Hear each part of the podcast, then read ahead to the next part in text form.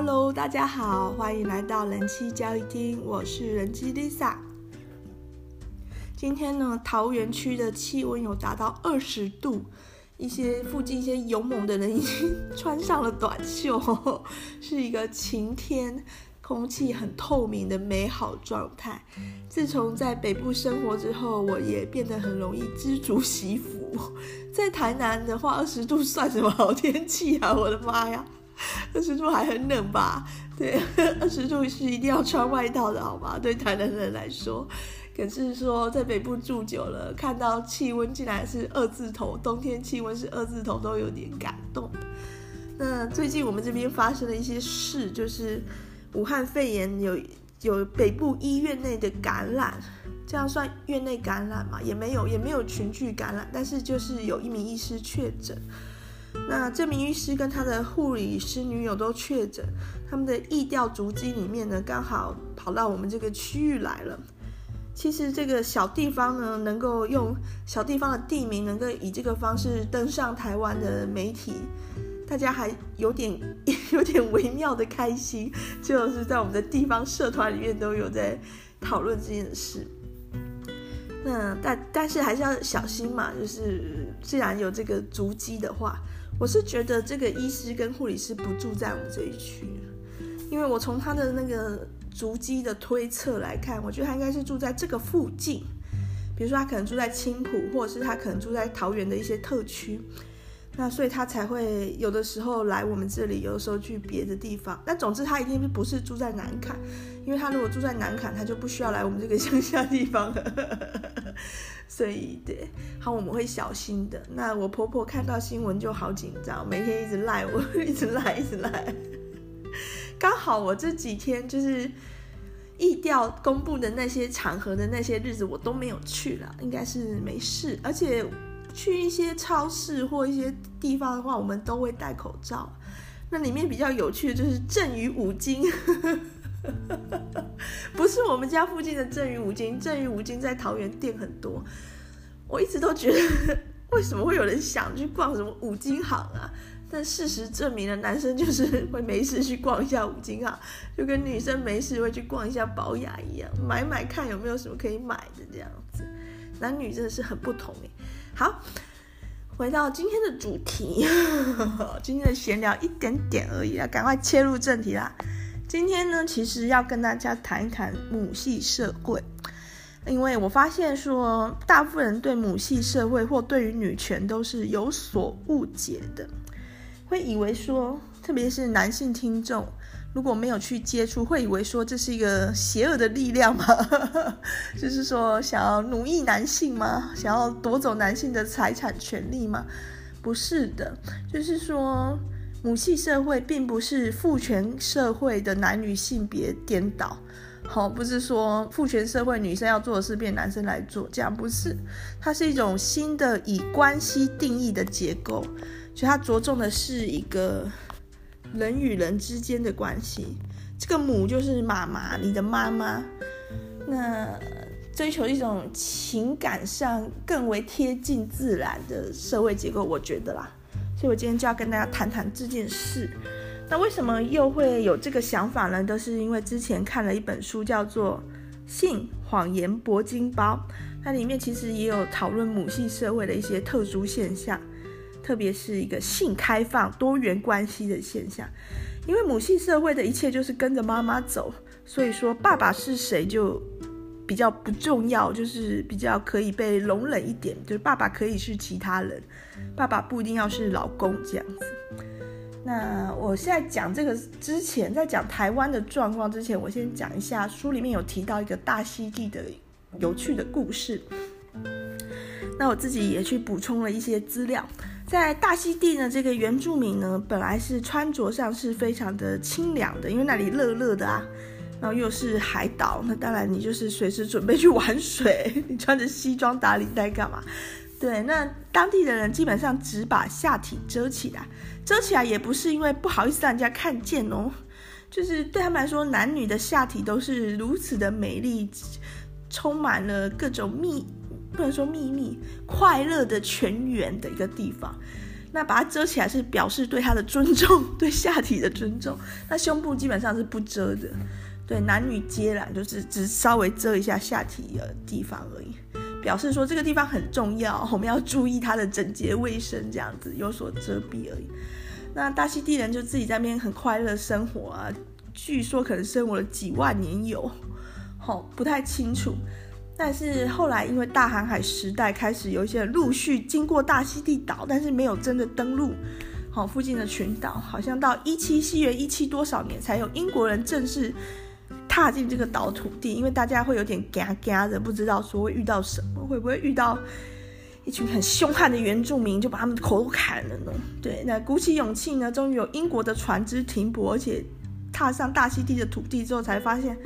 哇，真的太晚来了，早该来了。这个人间天堂，物产富饶，气候宜人，男女和善，这样笑嘻嘻。女生尤其美丽大方，一头长卷发，然后明眸皓齿，身材丰腴。那特别是大溪地的文化，对性这件事，非但是没有罪恶感，还很积极的追求。也是说，大溪地的男男女女到了青春期的时候，就应该自己积极的去探索自己的身体，或者是与你的朋友们一起探索身体的奥秘。必须尽快掌握到让自己得到高潮及愉悦的方式。如果你自己能力不足，没办法掌握的话，会有你的长辈或是部落的长老会来教你。哈，请大家就是加油，不要敷衍了事，不可以随随便便的，很快就结束或什么，一定要用心的去体会这样的一个文化。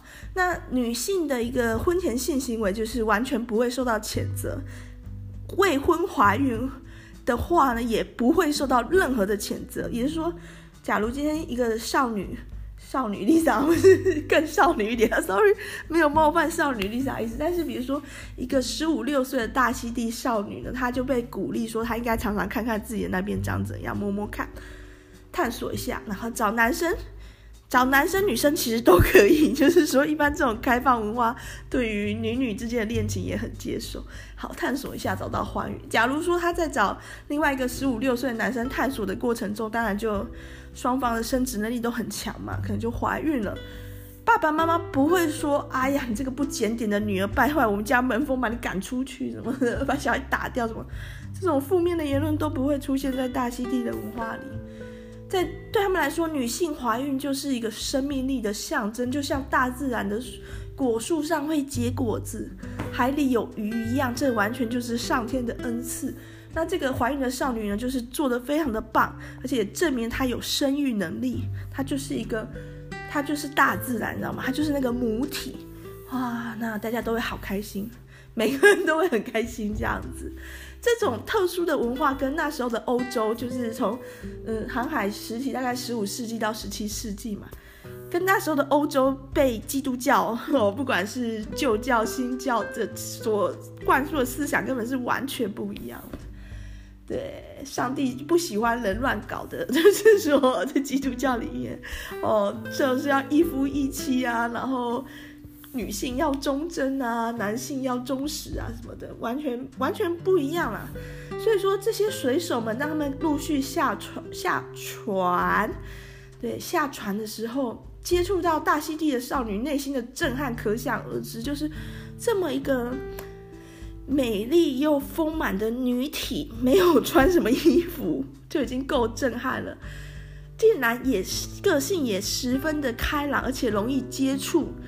然后他们发现说，只要试出一点善意，比如说送点礼物啊，用的吃的布料啊，弹珠什么的，玻璃瓶，就可以发生关系了。对，因为因为在大溪地的少女的文化里面，并没有，并没有不可以跟陌生人发生关系这个教条，懂吗？他要试试看才对。就是他们文化里面应该鼓励你去看看，说这个身体还有没有更多愉悦的可能性，所以他们自然是勇于尝试的。但他们也不会觉得有什么罪恶感什么的，嗯。可是说，对于这个西方来的，一开始是英国嘛，后来可能什么西班牙、荷兰啊、葡萄牙这些航海强权可能都陆续有来，他们的水手完全就沉溺了、沉沦了。然后几经实验之后，发现最小的、就是最小的成本就是一根铁钉，一根铁钉就可以发生关系。之后呢，开始大家船长们就开始互相交流情报，就是说，如果以后你船开到大溪地，你绝对要好好的管你的水手，不可以让他们轻易的下船。为什么呢？因为船上铁钉都会被偷拔起来，哦，想要挂一幅画、挂个衣服啊、挂个吊床什么都找不到钉子了啦。船上，船上你完全找不到任何钉子的，都会被偷拔掉。对，太可怕了。对，那这个是发生在大溪地的一个算是趣闻跟故事。不过这个故事后来有一些伤害，就是因为西方人他们所带的一些病菌。不一定是性病，也也包含性病。对于大溪地的原住民来说，是一个全新的病毒病菌，他们其实没有什么抵抗力，所以后来对他们的人口数量上会有一个很大的影响，对他们，他们始料未及。也就是说，大溪地人相信这个大自然就是这样美好的，虽然这群长得有点不太一样的人开着船来，事情是有一点奇怪，但他们大体上还是这种本善，性本善。的想法，所以在接触上就没有什么提防。这是大溪地的故事。好，接下来讲台湾的故事。对我们来说更重要一点，就是发生在这片土地上的一个一六二四年，那是四百四百年前嘛？好，三百多年前，快四百年前的故事。台湾的西部地区的平原很早就有原住民的，就台湾很早就有原住民在住了。那这个原住民是从何而来呢？就大家都在讨论。那根据一些母系基因的分析，一般相信是所谓的南岛民族的后代，包含马来西亚马来人或者是印尼人这这这相关的一个迁徙。那台湾的平埔族呢，有一个传说是在大概唐朝的时候。马来西亚那边有一场很大的水灾，所以很多马来人就搭船逃难，就有一些人就意外到了台湾，就在台湾定居了，就是现在的平埔族。因为根据一些基因的分析，马来人跟平埔族人的基因是比较近似的。那现在的平埔族的文化语言很多都已经消失了，但根据仅存的一些平埔族的语言，会发现说。跟马来的语言基本上是一致性很高，对。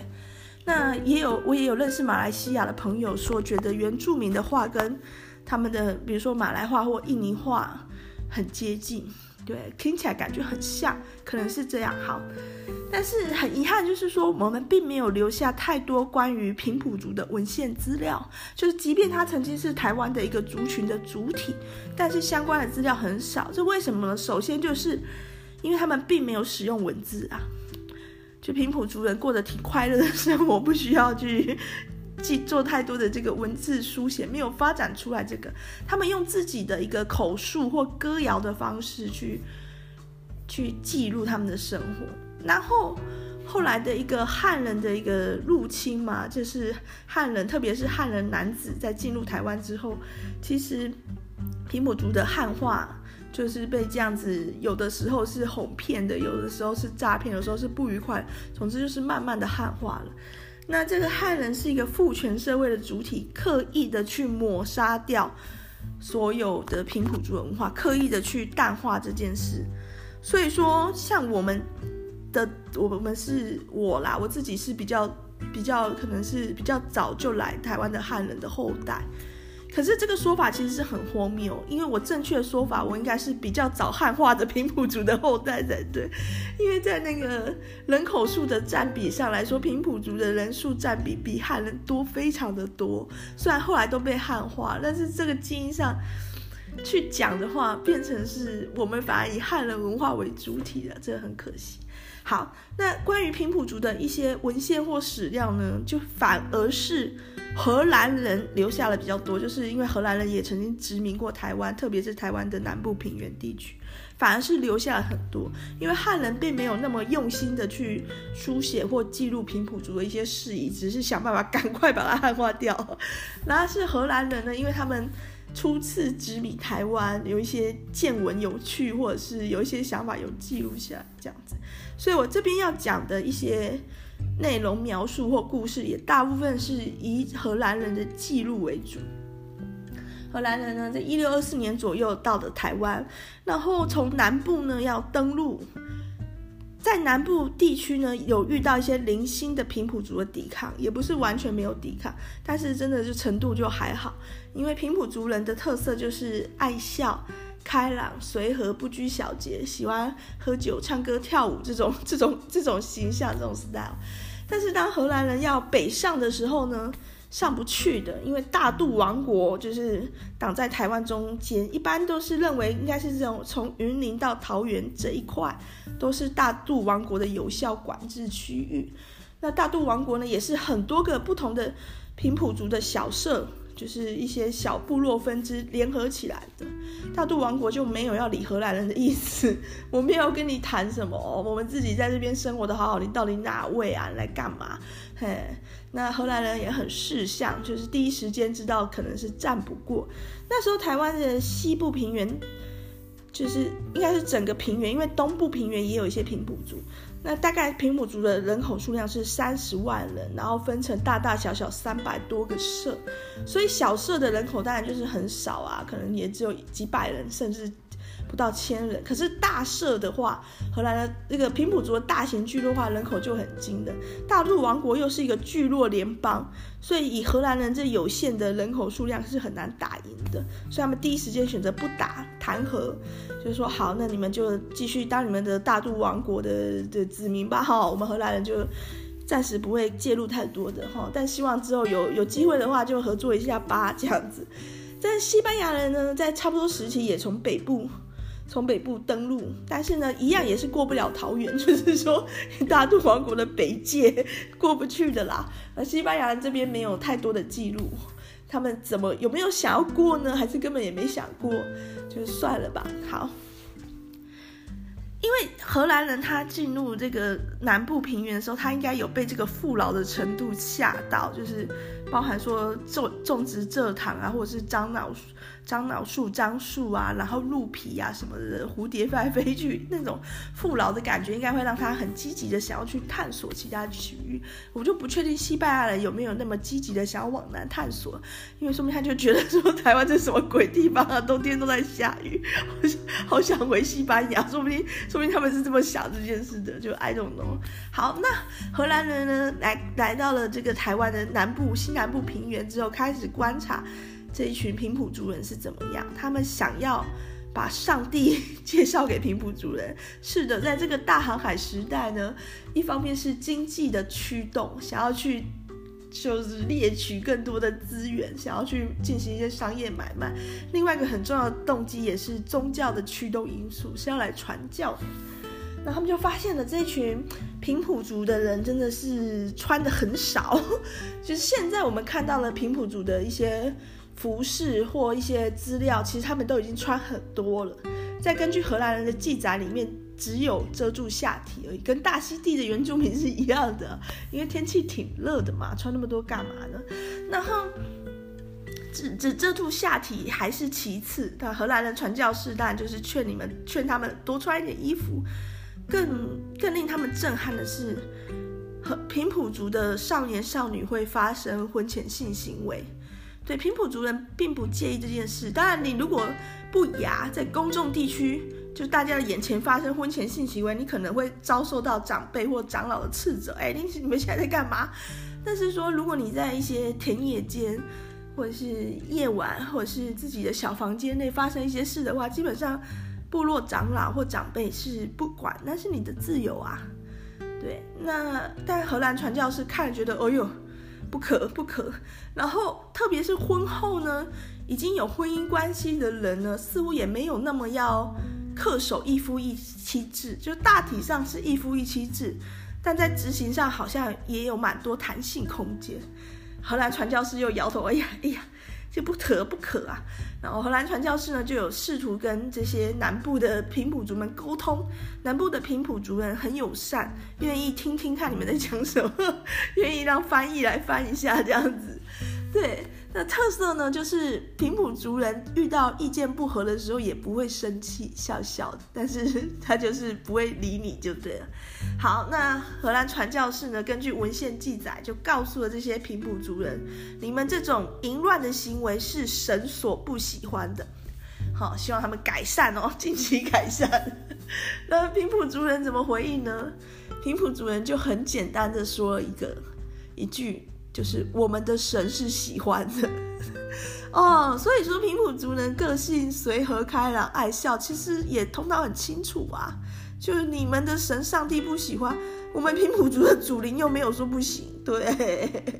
但是这个气氛是很和乐的哦，不是 不是这个传教士说完头马上就被砍掉。如果去胆敢去规劝比较山地的原住民的话，可能是不会有什么好下场的，或者是胆敢去。侵犯大台中 台中人的领地，跟台中人进行一些道德劝说。哎、你们这个金钱豹哦，不是神不喜欢，可能就被做成小波块。但是南部的平埔族人就是很 nice，笑笑的啊。讲完了吗？讲完了来喝酒吧。讲完了来来开个 party 吧，这样子。那个使得荷兰传教士觉得还有希望，不用放弃，就是要继续努力，想要去教育平埔族人去认识上帝的心啊。丝毫未减，然后要怎么办呢？荷兰人这边想出的策略就是要不入虎穴焉得虎子。对，我们要积极的为上帝献身，就提出了这个计划，就是让传教士或者是一些荷兰的一些官员啊，或是商人去跟平埔族结婚，结婚之后每天念 念到他信基督教为止，这种这种概念。好。那就派出了八十名壮丁，就 是文献有记载的，就是真的史料记载的，有去跟平埔族婚姻的人数是八十人，八十名荷兰人士。但是这个数字是被低估的，因为就是说，既然平埔族人并不在意婚前性行为，也对于外遇没有那么严格的去取缔的话。可能会有很多的黑数，就是有些人他并不是为了上帝啊，他只是为了他自己，他可能去跟平埔主人发生了一些关系或互动，对，那这这里就没有办法得知了，因为这些人他也没有没有办法写下来啊，没有上帝的荣光，这一切不会被记录好。那想跟平埔族人结婚，就了解一下怎么结吧。平埔族的文化是这样的，母系社会，所以所有的财产呢、土地啊，整个亲族关系都是以妈妈为主。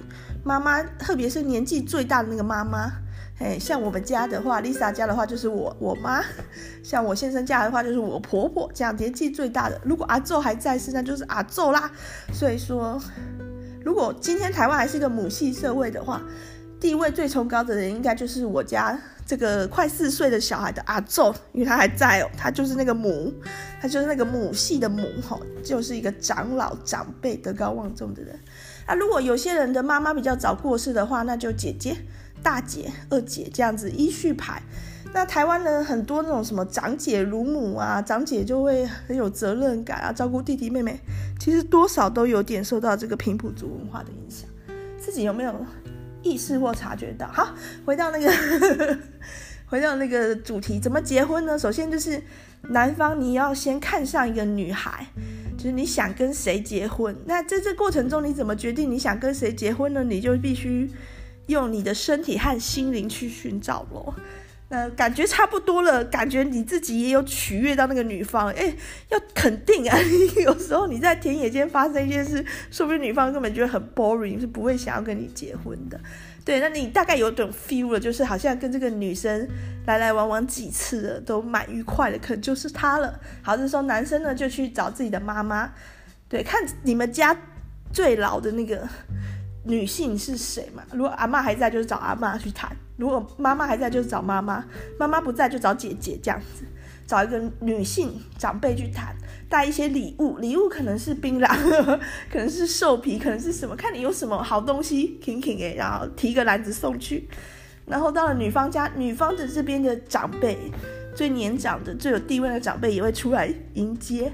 然后这时候他们会问女方的意思，说你也想跟他结婚吗？对。是以女方的意思为主，女方如果点点头的话，他们就会收了你的礼物了。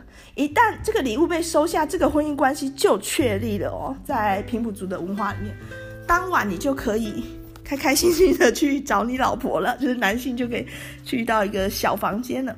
一般平埔族人在有女无家有女初长成，就是家里有女儿是长到一个青春期或适婚年龄的时候，就会盖好这样的一个结婚小房，好让男女可以在里面发生一些欢愉的事情。好，那这个。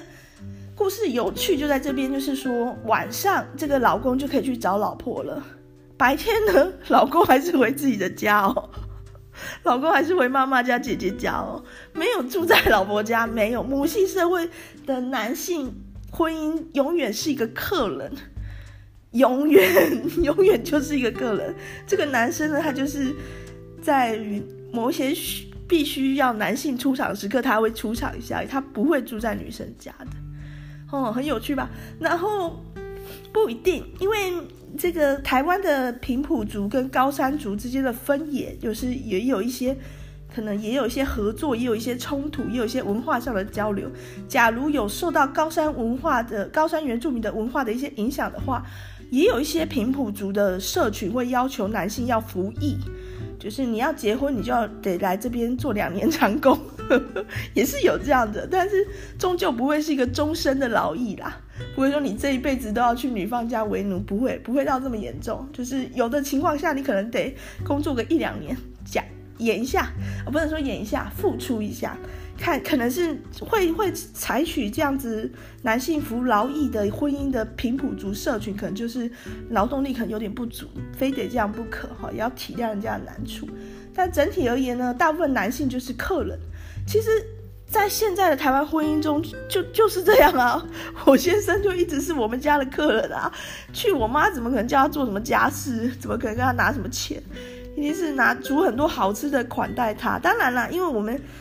我的娘家，我本人，我爸妈全部都是机械及电子白痴，以及马路三宝，这个基因很强。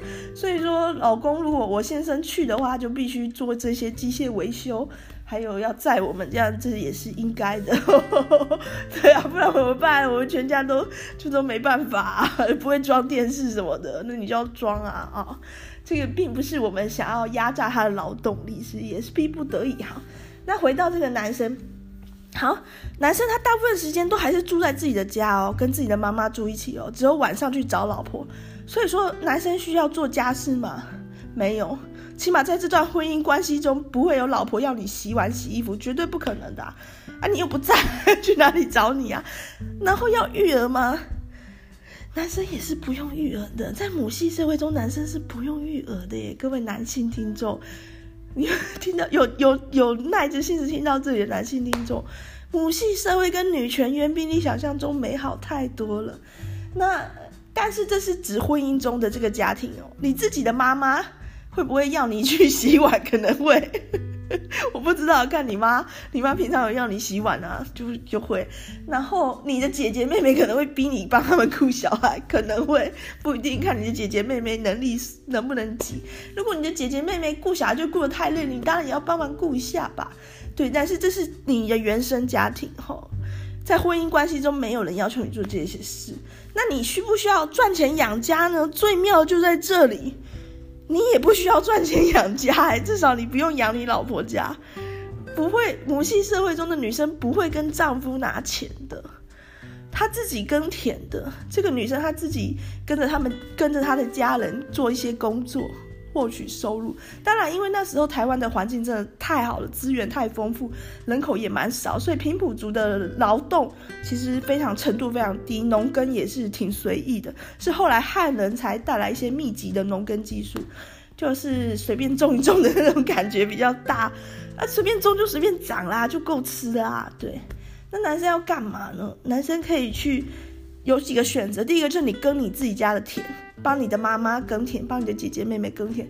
第二个选择是你可以去打猎，可以去那时候很多鹿，平原很多鹿，可以去捕鱼，这样你就可以为家庭家庭带来额外的蛋白质，而这个蛋白质也可以当礼物啊。你捕到一个鹿之后，你就把那个鹿腿扛着，你就可以去找老婆，老婆就会很当晚就会很开心，说哇哦，就发生了一些事。那也有一些人可能就不是拿去找老婆。我可能扛着这个鹿腿就在老婆家隔壁三户的一个王小美那边去敲敲门了。如果她老公那一晚没来的话，你就有机会成功，不一定看看你们是不是情投意合啦。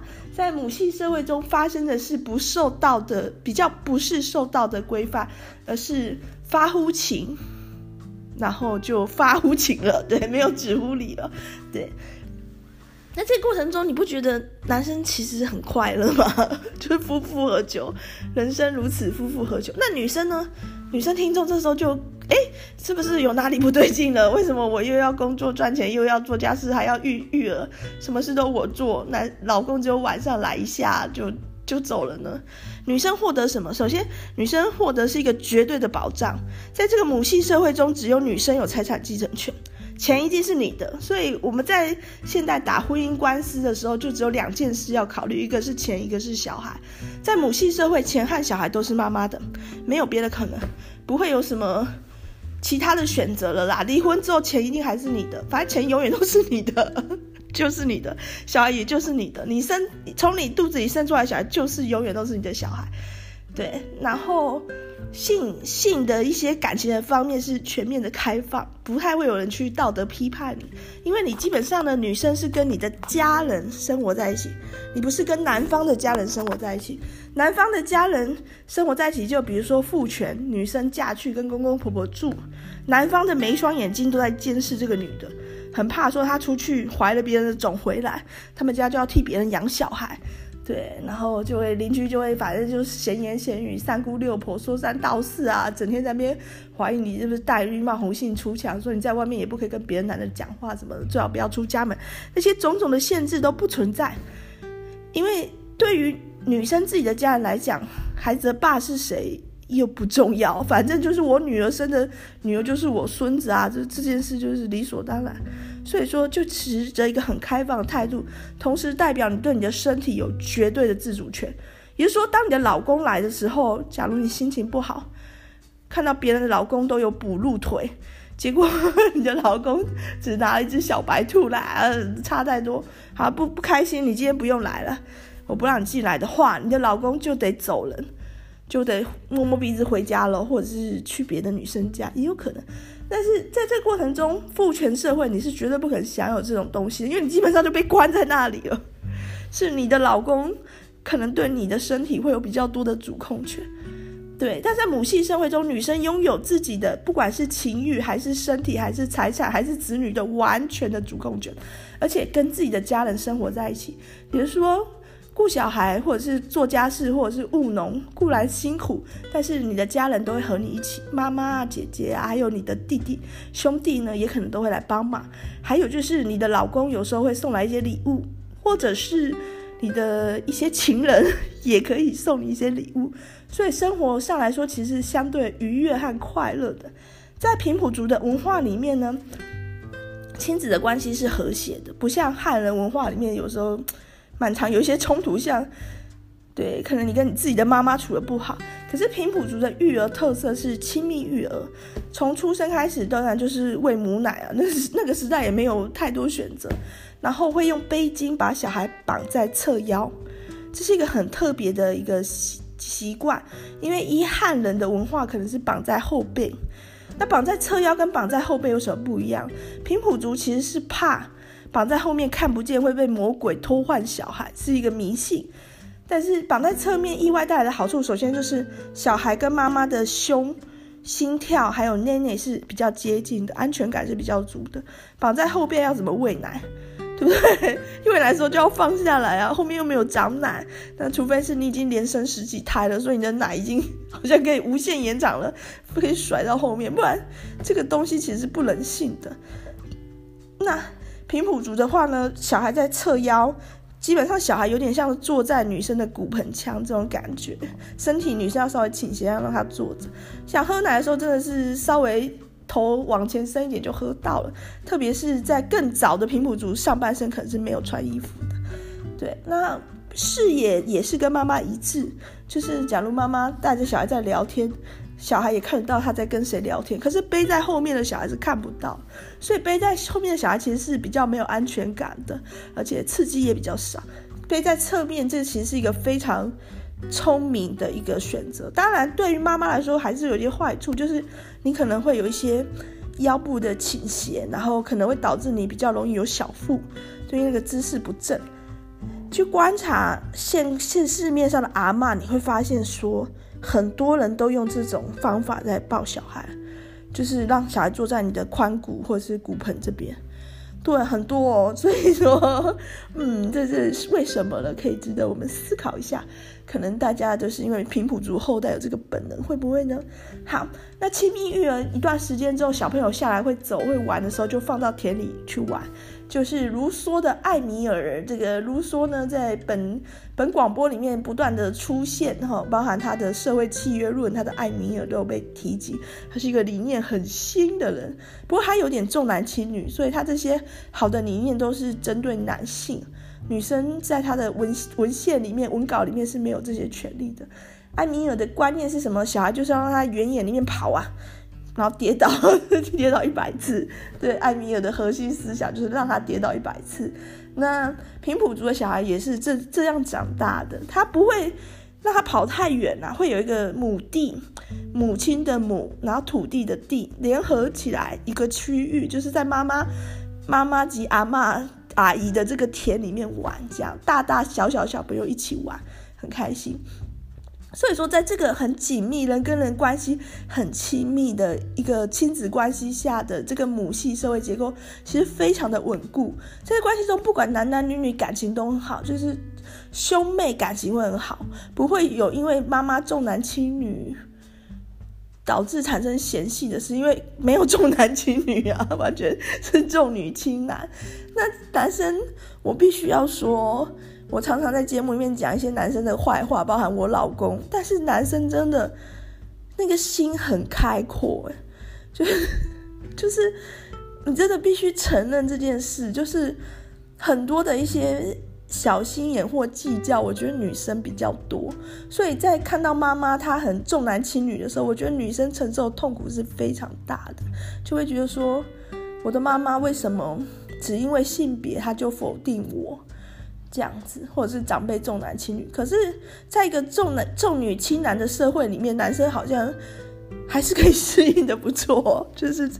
就是他，就是还是可以挺开心的这样子哦。那我就听姐姐妹妹的话吧，我就听姐姐的话吧，这种可能性就好像比较大。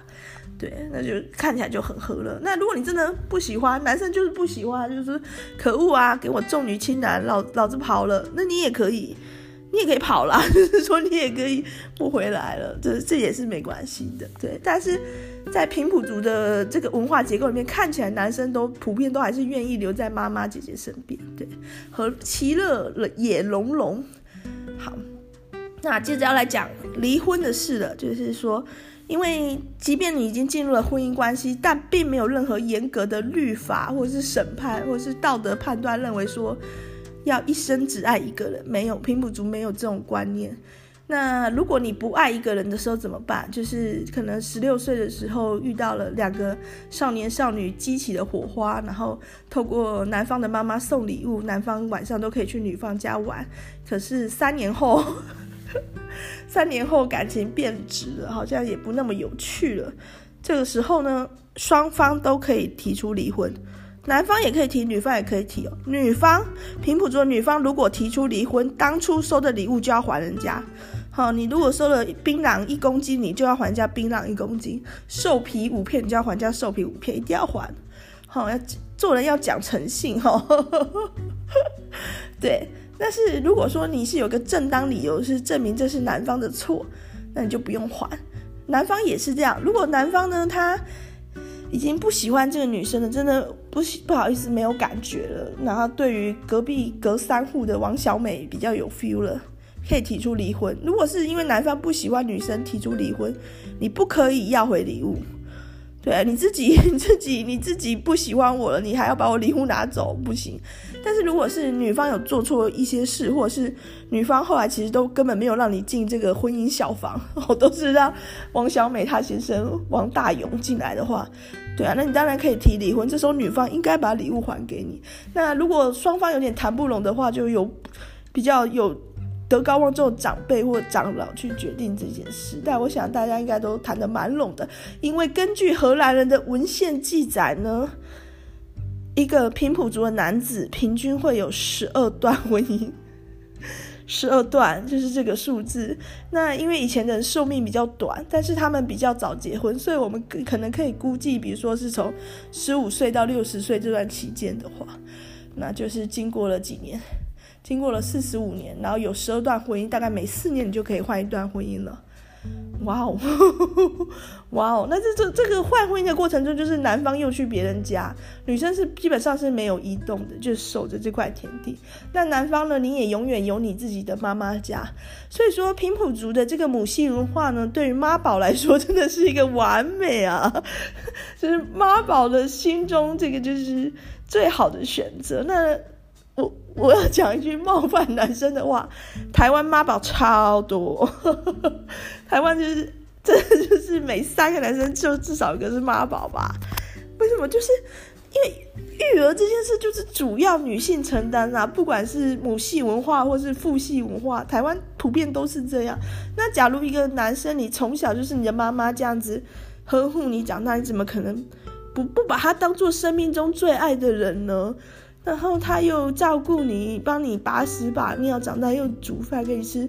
然后这个文化父权文化里面对男生好严酷，不允许你掉泪，不允许你脆弱。你有心事，你你除了妈妈，你真的没有人可以讲。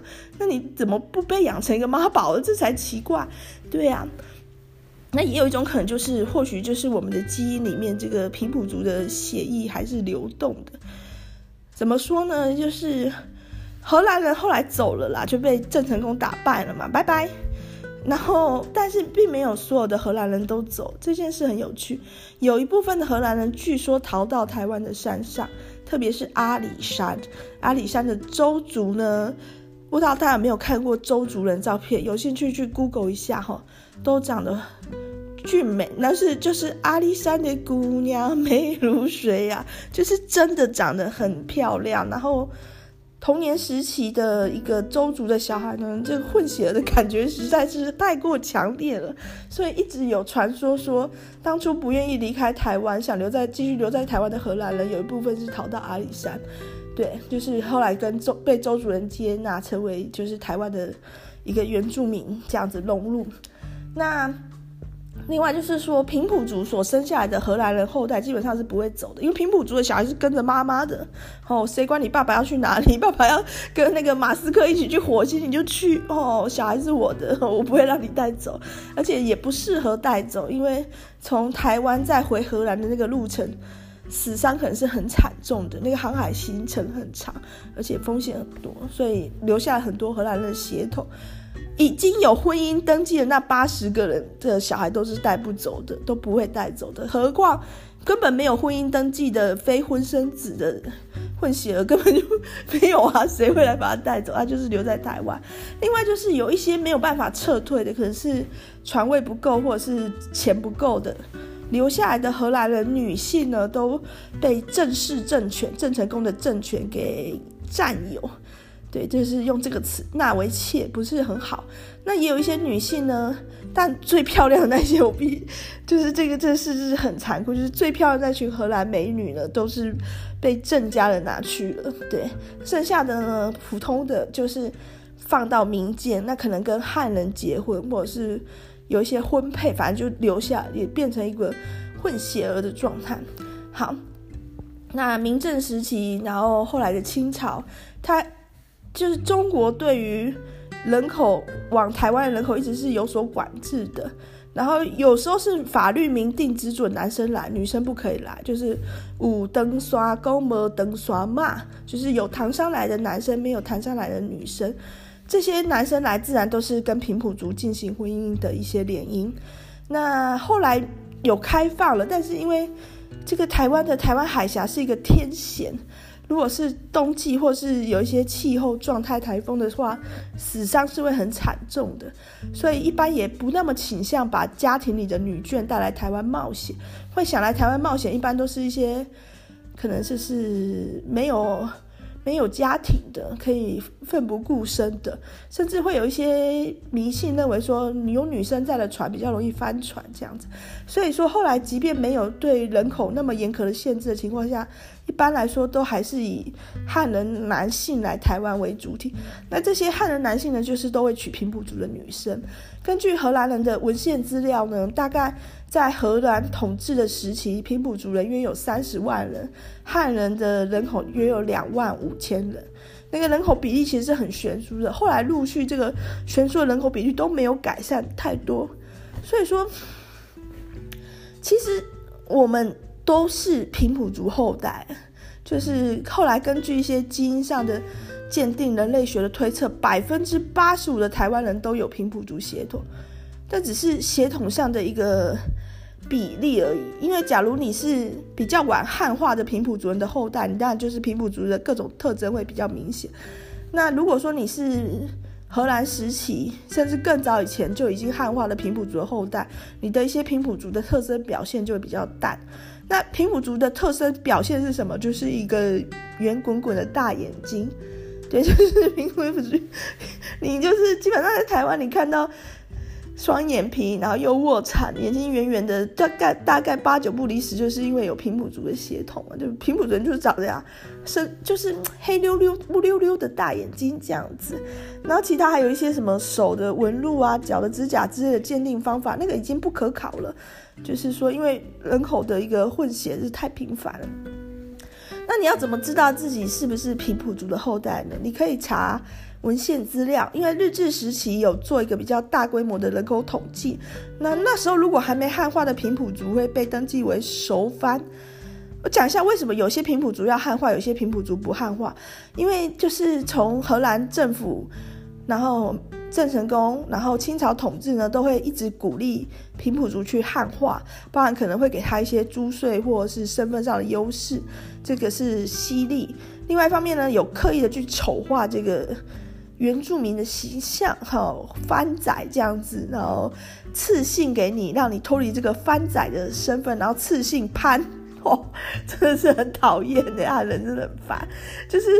本来说你是草字头的那个番呐、哦，你的是切番呐的番，这个很非常有歧视意味的意味，非常有歧视意味的一个字。然后汉人就这样说：好了，我要把你身份提高了，你可以来当汉人哦。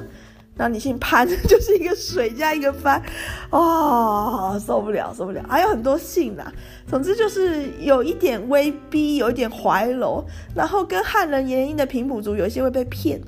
土地有时候是被骗走，也是说，本来应该汉人去跟平埔族女生结婚之后，他没有办法拥有那个土地的，还是女生的，而且会传给女儿，可能就是有一些家庭内的暴力，或者是家庭内的甜言蜜语，就把他哄骗过来，然后这个土地之后就传给儿子了，就汉化了，姓氏也汉化了，这样子骗他说汉化比较好啦之类的，就是软硬兼施。总之呢。这个大规模的行动，所以到了好像到了日治时期的日治前期的人口统计，只剩四万五千人的平埔族，就平埔族人都不见，你知道吗？都汉化掉，很多都汉化掉。那后来因为人口的自然增长，好像有回到七万多人的平埔族。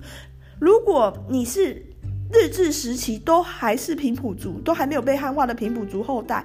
你去查你家的族谱，找到你的阿公或者是阿公的阿公祖先的名字，你去查户籍资料，现在查得到哦。就是台湾的这个户政资料的电子化之后，日治时期的户政资料也有电子化，你查得到。好像付一点小钱，三十元左右的成本费，你可以去调你的祖先的户籍资料。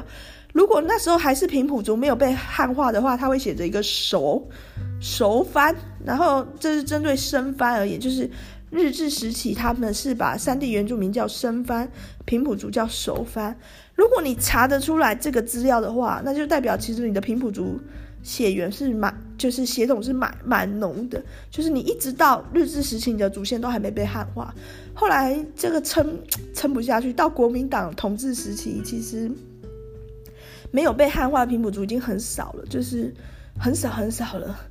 对，那现在的平埔族的马卡道，就高雄那边的，还有屏东那边的，很努力在重新复苏他们的语言跟文化。西拉雅也是，然后越来越多平埔族大型的大支的大社团的都要求要重回原住民的行列。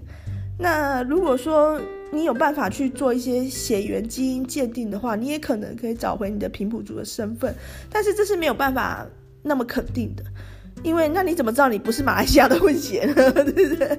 因为有一些广东人。也是在马来地区活动，那些汉人什么的，所以说你可能可以找到你有一个南岛民族的血统，但是你可能就没有办法肯定那个南岛民族血统是不是从你的平埔族身份而来。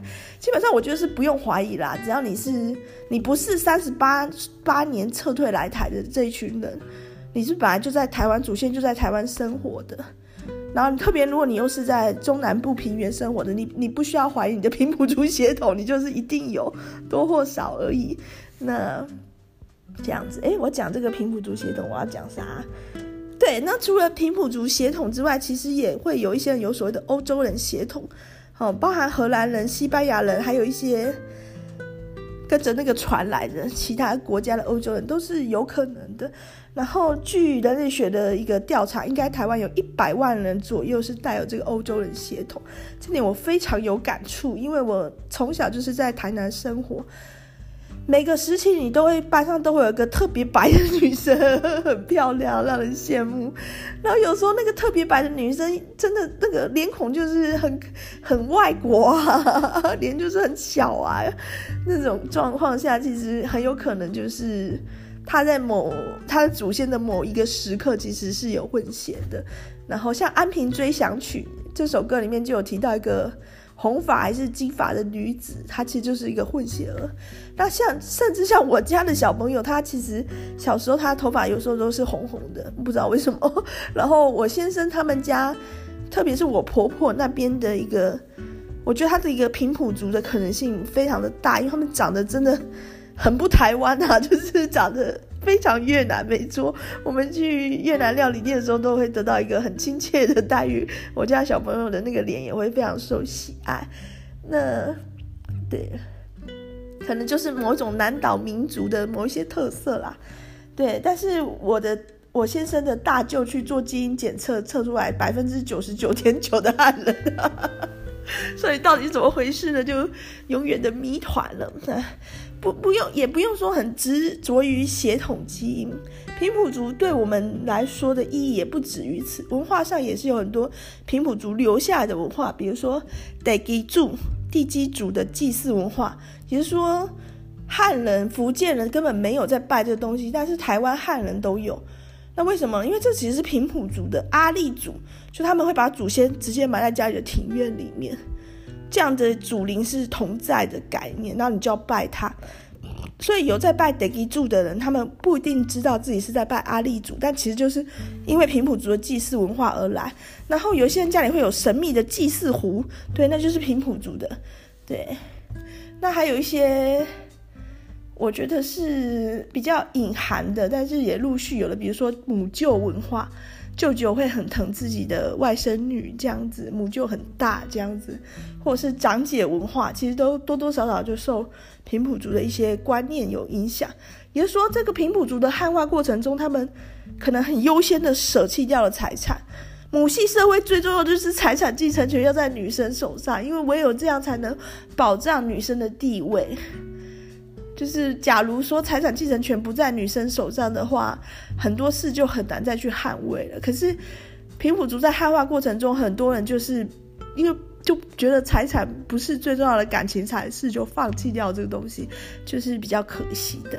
好，我先中断一下，等一下我来讲一下我，就是这是以前的哦，三百多年前的平埔族的故事，我要讲一下现在台湾的故事。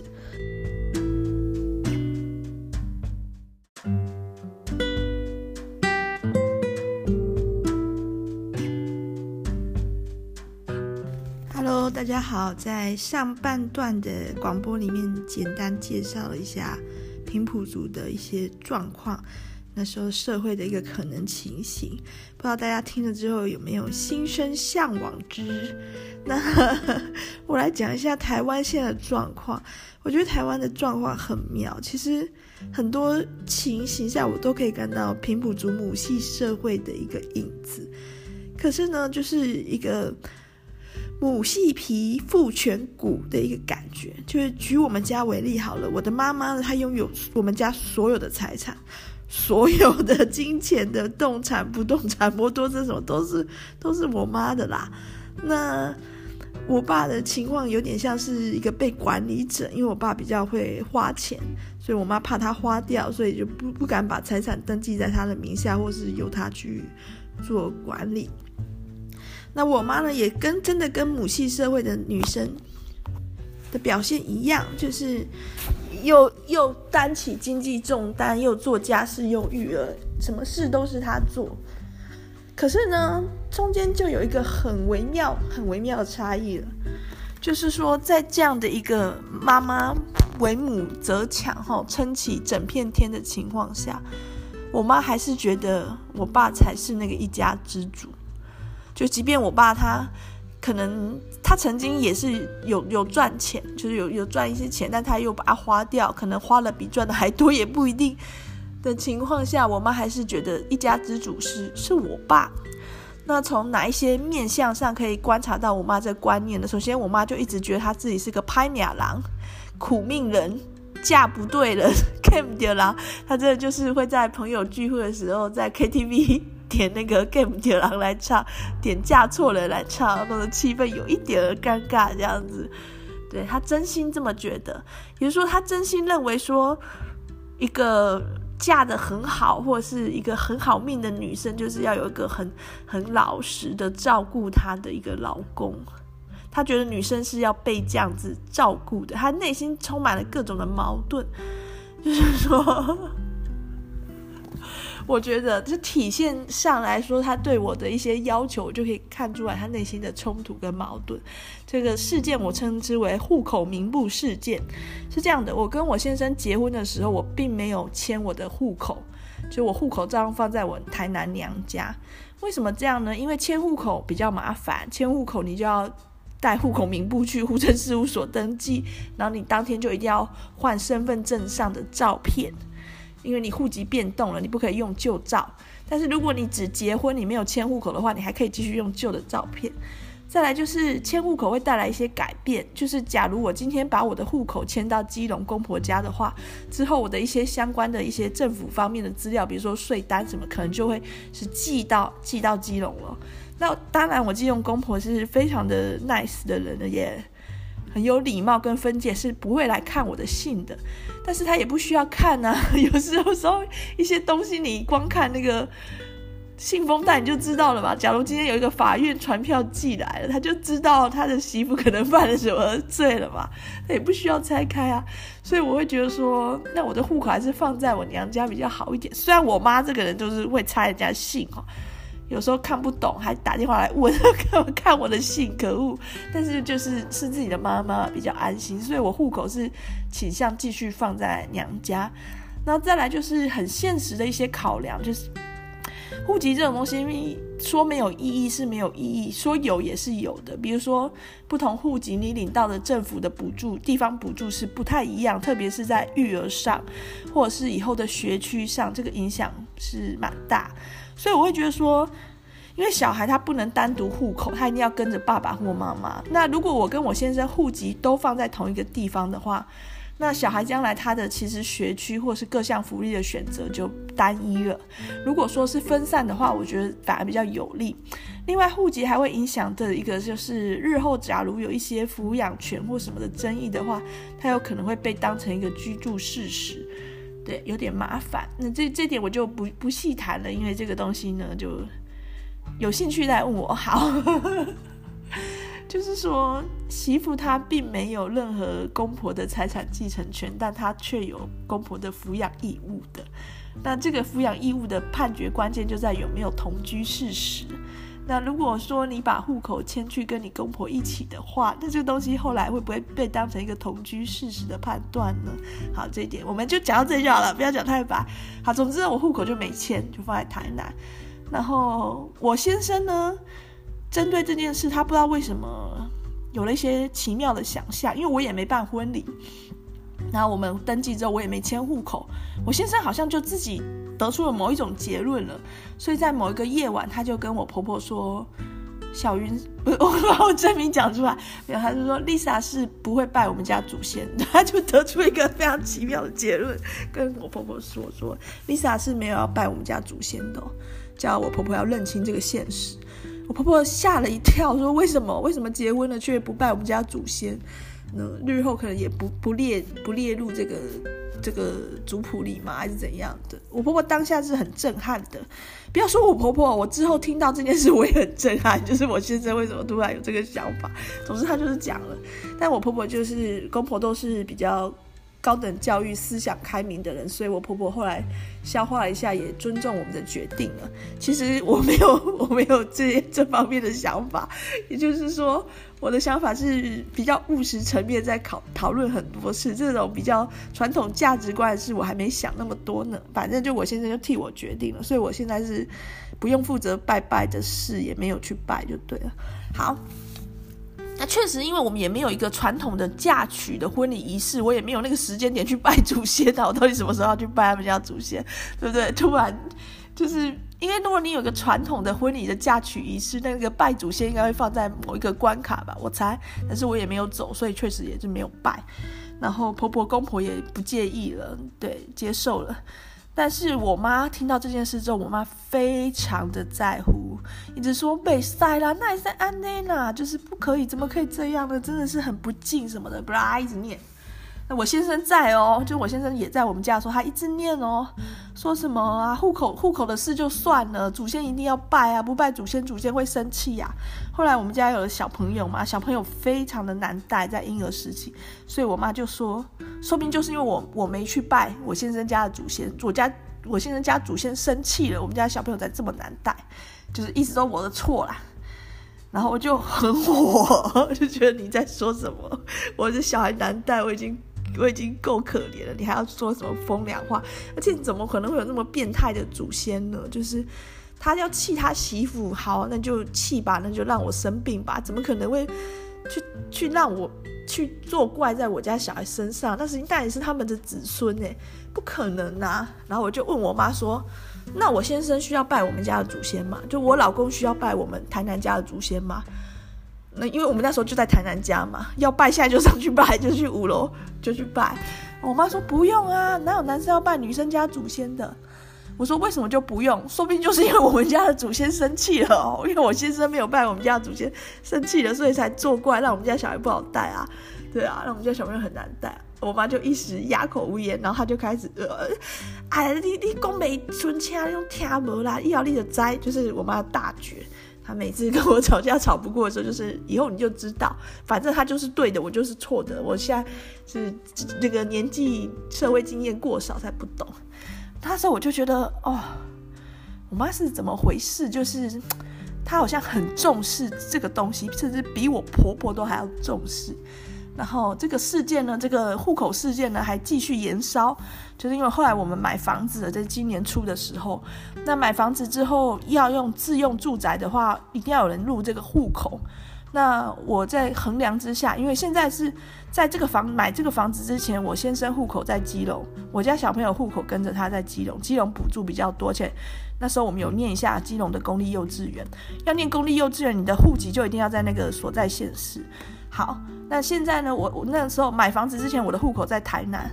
那现在谁要迁去桃园的这个房子的户口里呢？我衡量一下，应该是我迁，因为台南的各种补助都比较少。我迁去的话，我们变成之后可以在桃园跟基隆中间去选比较有利的地区去用那个相关的福利，所以我就觉得，呃，我应该迁去桃园。因为后续确实事后证实，我们家小朋友有回来桃园念书嘛，我这个户口的迁迁移是正确的，对，然后那。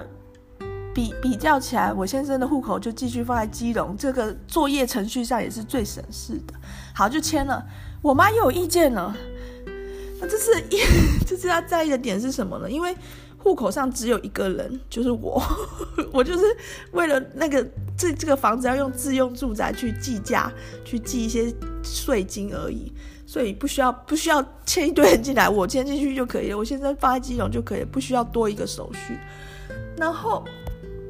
这时候，我妈的意见是说，因为户口名簿上只有我一个人，我就会被登记成户长，这样是不行的。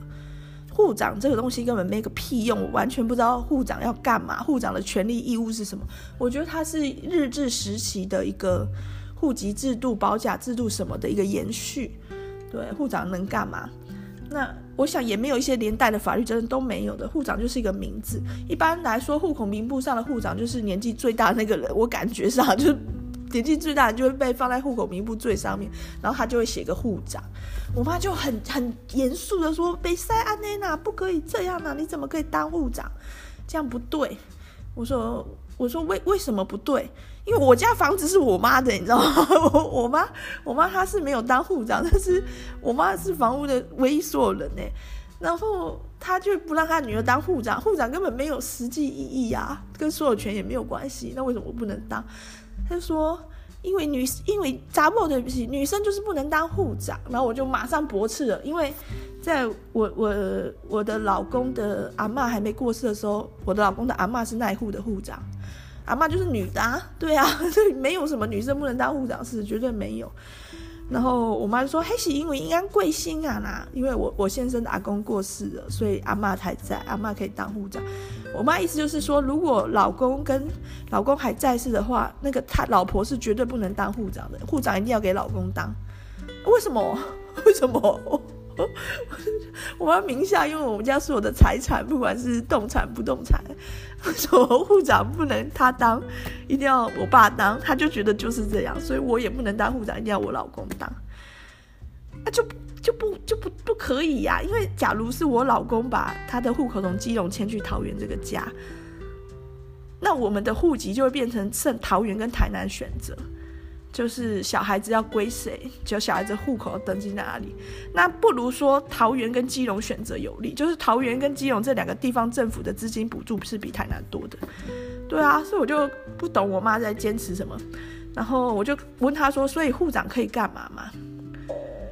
我妈又来了啊！你唔知啦，你用听无啦，你要的在就放大绝哦。每次吵不过我的时候就这样放大绝，反正我以后一定会自食恶果的。对，他就是 开开开挂诅咒他女儿，就对，他每次都这样，吵不过我就诅咒我，然后我就哦，反正之后证实就是绝对都没有他说的那些事啊。像我家小孩现在也好带得很啊，很听我的话啊。祖先怎么可能会为这种事生气？祖先才不在乎他的媳妇有没有来拜他嘞。对他，我家小孩有拜就可以了，绝对是这样的。我太了解祖先们的想法了，祖先根本就没有见过我啊，也不认识我啊，哪来的一个女人？就说今天我跟我先生离婚了，然后我现在再娶的话，祖先会想我吗？根本就不知道你是谁，好不好？对啊，但是我们家小孩永远就是那个祖先的后代，双边都是一样。所以说，在这故事里面看得出来是我妈。她完全实际上就是一个母系社会的一个落实，好，包含她跟她自己的姐妹关系也很密切，然后包含她也有一些幸运的状况，就比如说她自己的公婆，就是我的奶公奶妈，我的爷爷奶奶都过世。所以他跟这个父权那边的家庭根本就没有什么联系了，好，因为长辈都不在了，然后也没有什么来往，有一些不愉快啦。跟我爸那边的亲戚过去曾有一些金钱上的纠纷，而且是吃亏的状态，但是那那也都过去了，现在也都没有没有什么往来了。他只跟他自己的姐妹有一个情感或者是物资上的交流，然后他也没有生儿子。这点就是最优势的地方，所以他并不需要去重男轻女，他并没有要背负任何父权的枷锁，他不用选他要不要重男轻女，要不要男女平等，那个没有儿子啊，反正就是两个女儿啊，哦，财产的继承一定是给女儿继承，但我家实在是没有什么财产，对，所以所以整件事他都没有什么好担心的，所以她是一个大大可方方可以当一个母系女长老的一个角色她。就是啊，她就是靠着她的能力养家了，做家事养大小孩了，留下了资产，嘎嘎会借钱，有了一栋房子，房子也是她的名下，对，但是她就没有，她心里就没有觉得她是一个这样的一个成功的女性。也说，如果真的台湾还是母系社会的话，我妈在这。几十年间会一直收到礼物的，就是大家会觉得你真是一个很棒的女生，很想认识一下这样子。但没有，我爸我妈可能打从心里也没有要追求任何的性开放、性自主吧。但是我爸搞不好有，就是说在这段婚姻关系里面，我爸是实际上可能就是有上过酒家，或是外面有一些状况。实际上就是有。那对我妈来说，当然很痛苦啊，超不公平的吧？也就是说，我爸他去享受了所有母系社会可能会有的好处之后，他又享受了所有父系社会、父权社会该有的名声。不过，这种父权社会的享受也是一种诅咒啦。就是说，像我之前有讲过报道者的一本书，叫《废墟少年》。它里面有探讨很多一个离婚或者是妈妈离家出走的案例中，都是台湾一个比较弱势的经济阶层的男性。这些弱势的男性会面临什么状况？就是在这个父权的社会体制下，要求他们要振作起来。男生就是要养家，好让女生在家里面可以顾家，这样子的一个观念。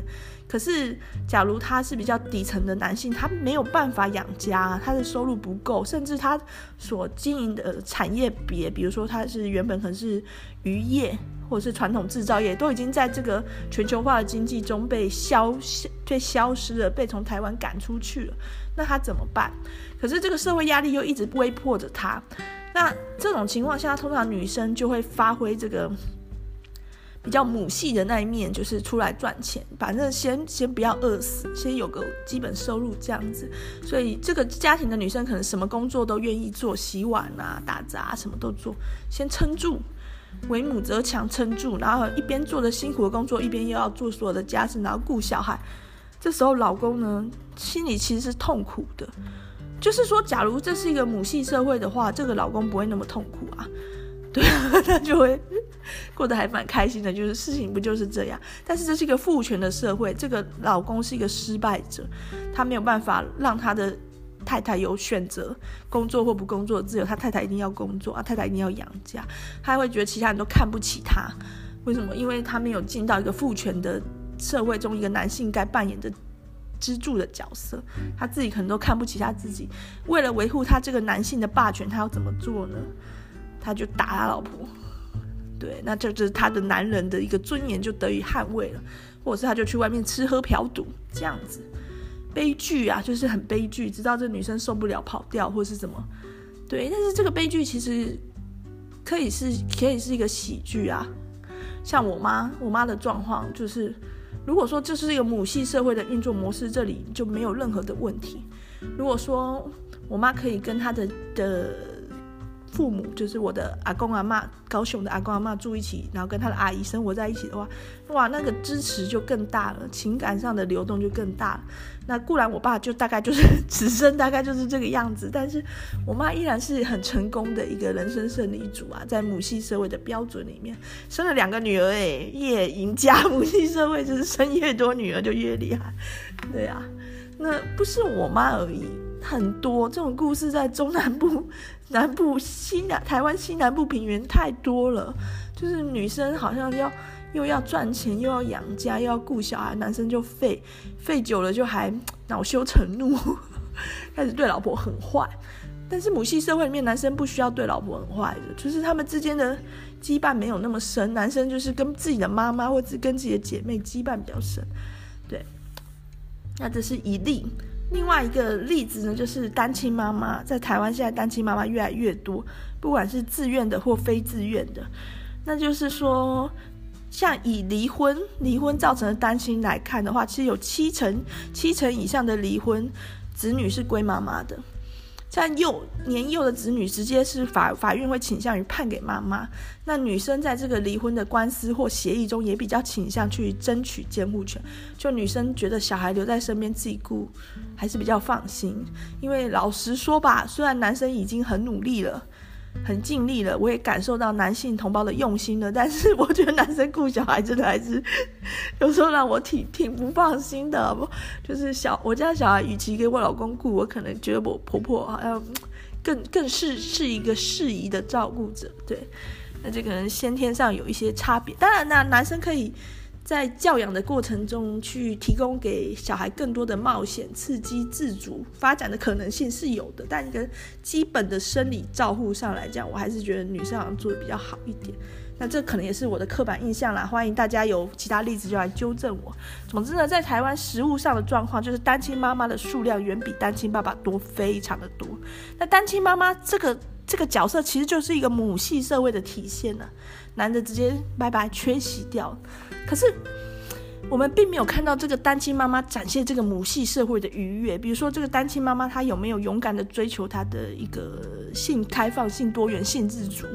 那这个单亲妈妈的家庭父母有没有很好的接纳住住这个女儿？我会看到实务上很多例子，这些单亲家庭的阿公阿嬷，就是单亲妈妈的爸爸妈妈，会说这个小孩是外孙，或者甚至更残忍说只是外孙。知道那个“只是”代表什么意思吗？代表他是不是真正的孙子？他只是外孙。我的父母都不会讲这种话，就孙子就是孙子。然后有些还很很技巧性的，比如说 像我先生，我先生的这个爸爸那边的家是在基隆嘛，妈妈那边的老家是在云林。长得真的非常像平埔族，应该就是平埔族的后代啦。虽然那个基因检测上没有测出来，可能可能那个大舅他刚好分到基因就比较汉一点。那我就不是觉得他们家全部都长得很很像东南亚，就是怎么可能不是平埔族？好，不管。那我先生呢，小时候也很喜欢去这个斗六，就是他的外外公外婆家，然后外公外婆都会很技巧性的。要他就是，如果是就是只有外公外婆在的时候，要叫就是直接叫阿公阿妈。可是如果说有基隆的阿公阿妈在的时候，就要叫外公外婆。就是你知道吗？他们都会想在小孩子，就是他们在小孩子的面前是表现出那种亲昵的，没有内外之分。但是如果 说亲家在的话，就要演出那个内外之分，让亲家满意哦。就是有一点。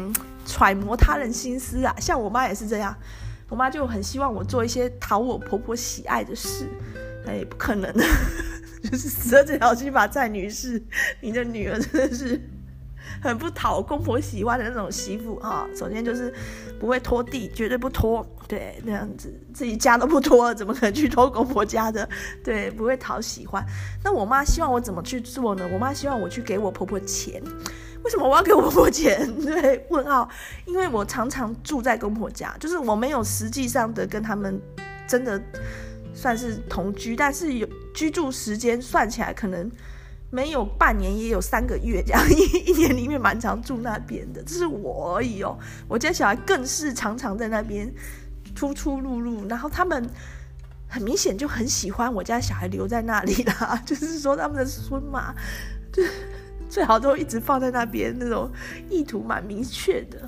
所以我在住住公婆家的期间，就是有时候真的是住蛮久的，有时候一次就住两三个礼拜也是有的。我不会觉得有什么问题，我不会觉得他们不欢迎我或怎样。特那特别是我家小孩也住那边的时候，我感觉他们应该很开心。那如果家只有我家小孩住那边的话，就一定是更开心的。但是我妈觉得说我就是个外人，那我去人家家吃人家家的米，人家还帮我顾小孩，我就是要礼貌性的给他一点钱。那我婆婆一定不会收这笔钱的，我妈也知道，我婆婆收这笔钱就很奇怪了，就为什么是我给啊？也要我先生给吧？我哪来钱啊？然后。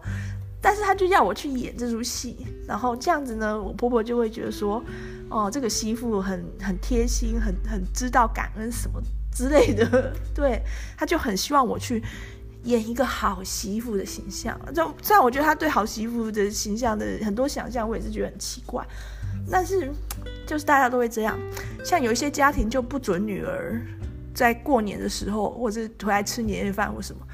对啊，但是为什么呢？这样揣摩亲家的意思，亲家其实有真的在意吗？啊，回到这个单亲妈妈的话题，你说今天单亲妈妈她取得了小孩的监护权呢？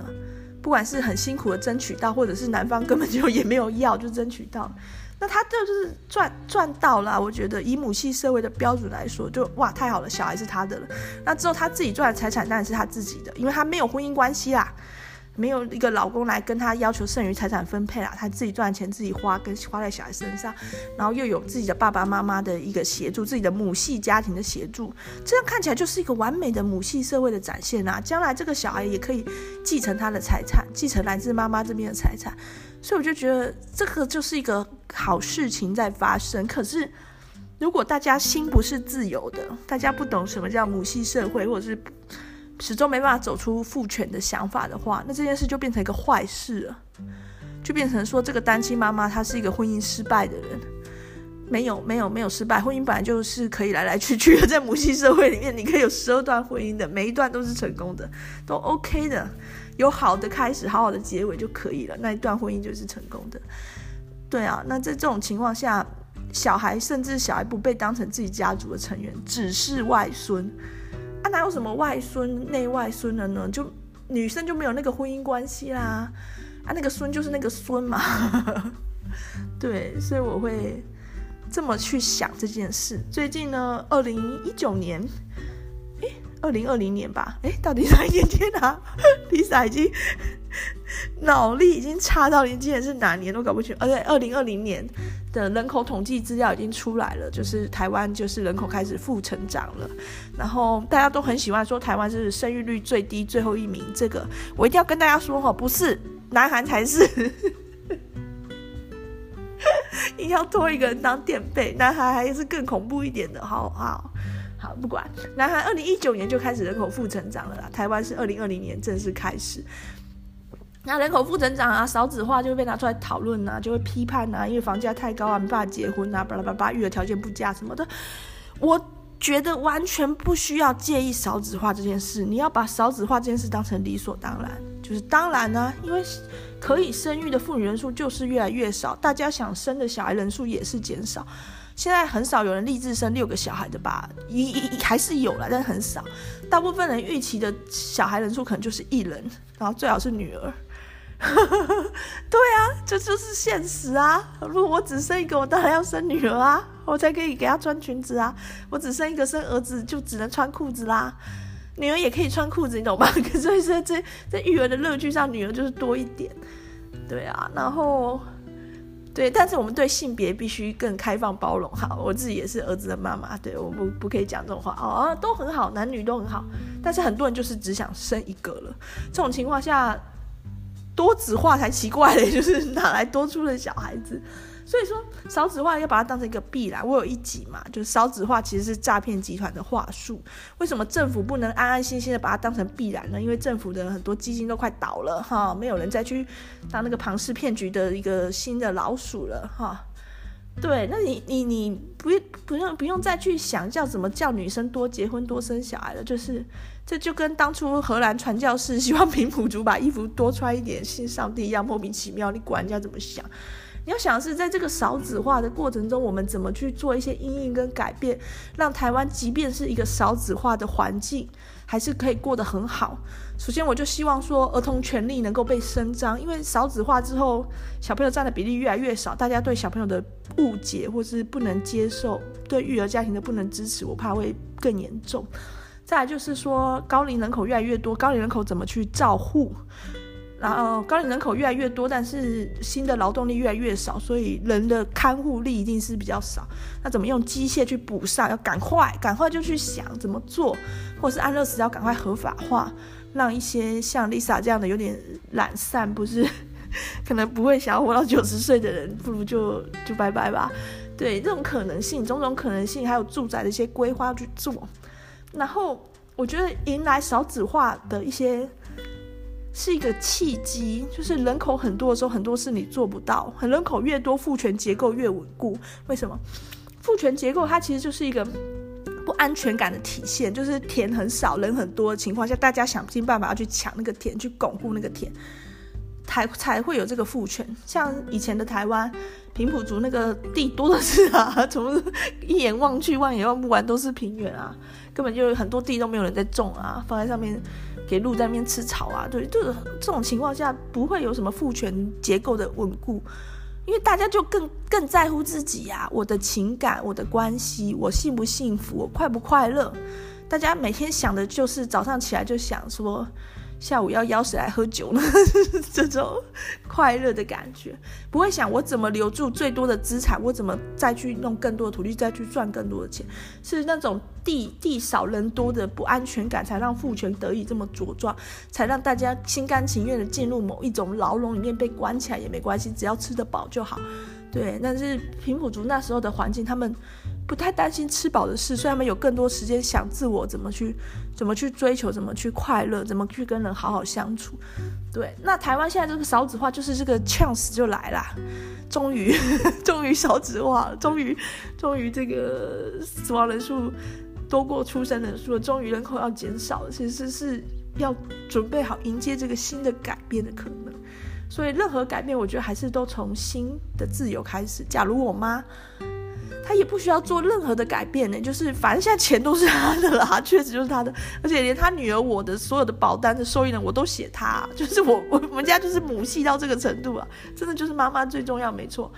她也是靠着她的双手，还有她的勤奋打拼出来的啊，他的两个女儿都好认同她啊，那她还不开心什么？就是说。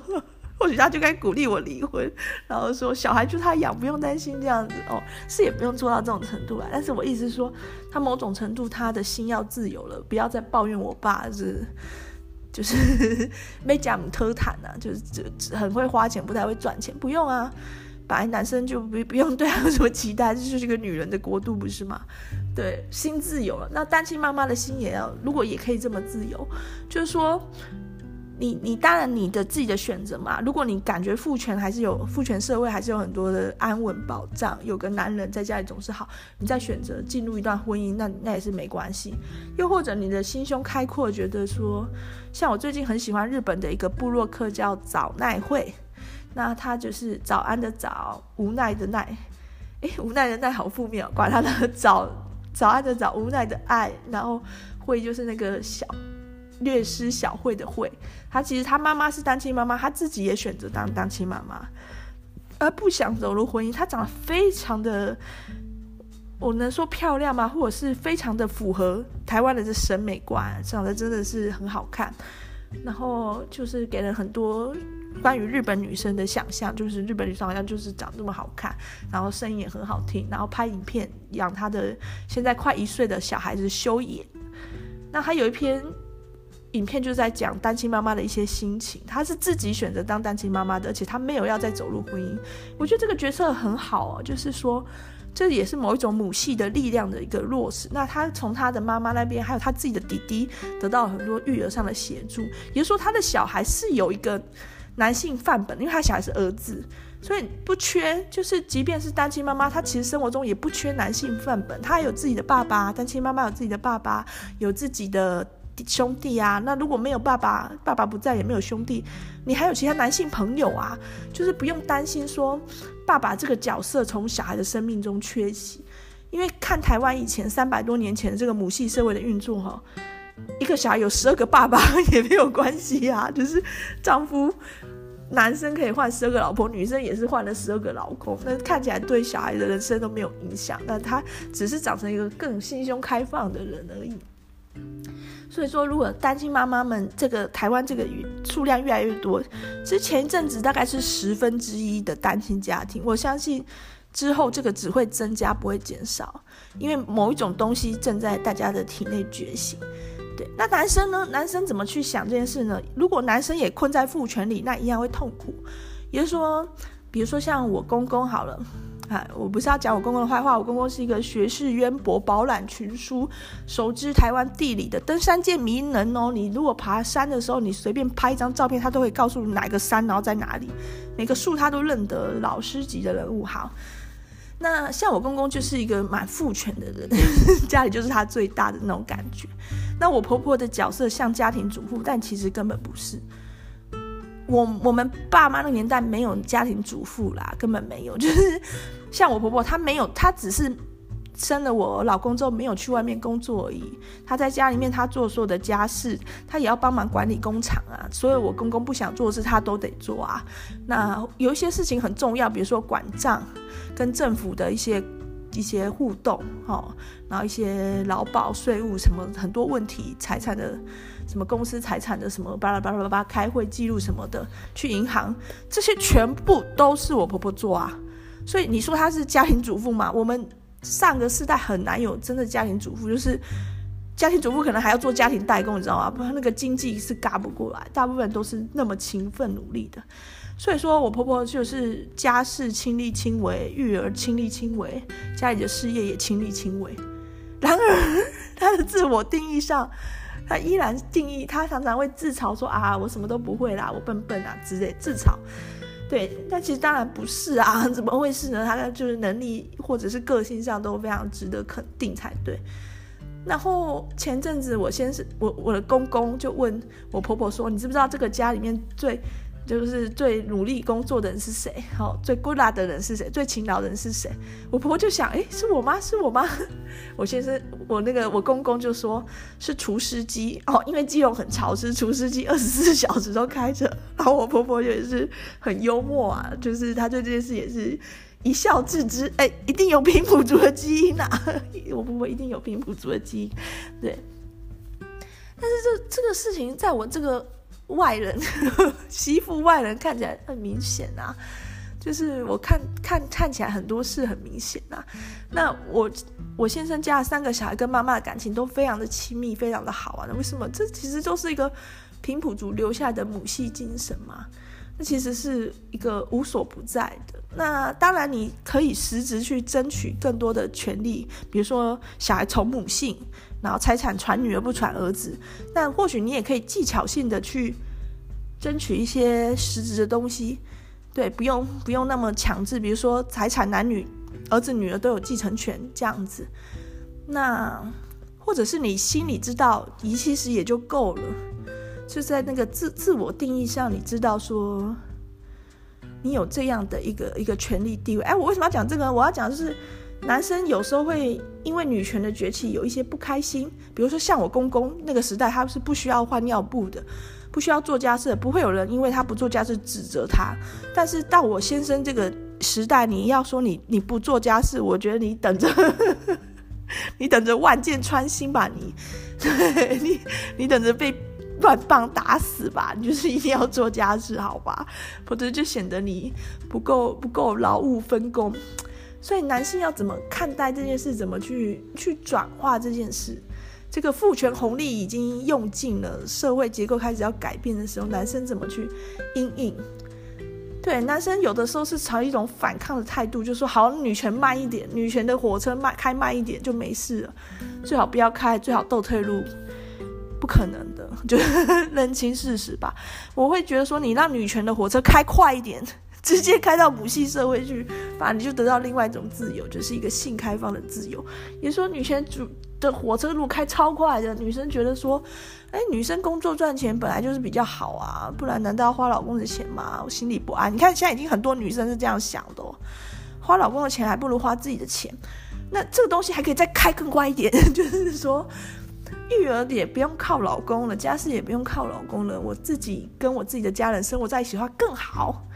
对，育儿跟家事就交给我妈，带拿阿妈来做的话更好。如果女生有这种想法，就是那个女权的列车，假如已经冲过父权的限制，而且跑到很远的地方的话，男生的自由快乐就真的来了。就是男生终于可以回到他们的本心，就男女都可以回到他们本心。就是很多女生其实真的就是优秀又勤奋又聪明啦。就是我的德国朋友就是啊，他妈就那样，他也是这样，叫他不工作，他他他一定受不了的啦。就是光叫他不要加班，他都做不到了，还不去工作嘞？他一定会去，他一定会去做的。对，那这样这样的一个超强力的母系力量，你就让他觉醒，而且发挥到极致，连带带来的就是一种开放的态度，对于心灵的一个诚实的探讨。当然，你可以只只要一个伴侣啊，如果你你喜欢的话，因为只有一个伴侣，可能也能带来某种关系一个安全感。就是像我们也只有一个妈妈，我也不会想要换妈妈吧，对不对？但是如果你是喜欢很多个伴侣的，你喜欢换一换的。那这个只有这种女权的完全觉醒，能带来这样的自由的风气，对，给男生一个思考的方向。好啦，谢谢大家听这一集。那一样啦，Lisa 每次很喜欢在标题说跟你想的不一样，都是在打预防针。因为我的想法有时候是我自己也觉得是不是比较奇葩一点。然后我有朋友说我其实很适合上一个中国节目叫《奇葩说》。对，那就是说，如果跟你的想法一样，或有引起你一些思想的共鸣，或者是一些更深度的去探索的话，我会觉得很开心。那如果你听了就觉得啊。这些公杀 就跟平埔族人听了荷兰传教士的话，两眼一翻，哦，那种白眼，但是还是笑笑的跟他们继续，哎，一起喝酒吃饭。如果如果你在平埔族的家庭里，你去做客，然后你不喝酒，他们是会生气的哦。我觉得台湾的很多文化真的是看得到平埔族过去的影子啦。对，所以说啊，如果你喜欢 Lisa 的言论就很棒，最好就去 Apple Podcast 给我五颗星，顺便留言说，其实 Lisa 讲的跟我想的都一样，嘿嘿嘿嘿。那如果你不喜欢的话，就就就不喜欢吧，你就赶快走啊，不要再缠着我了。好，大家拜拜。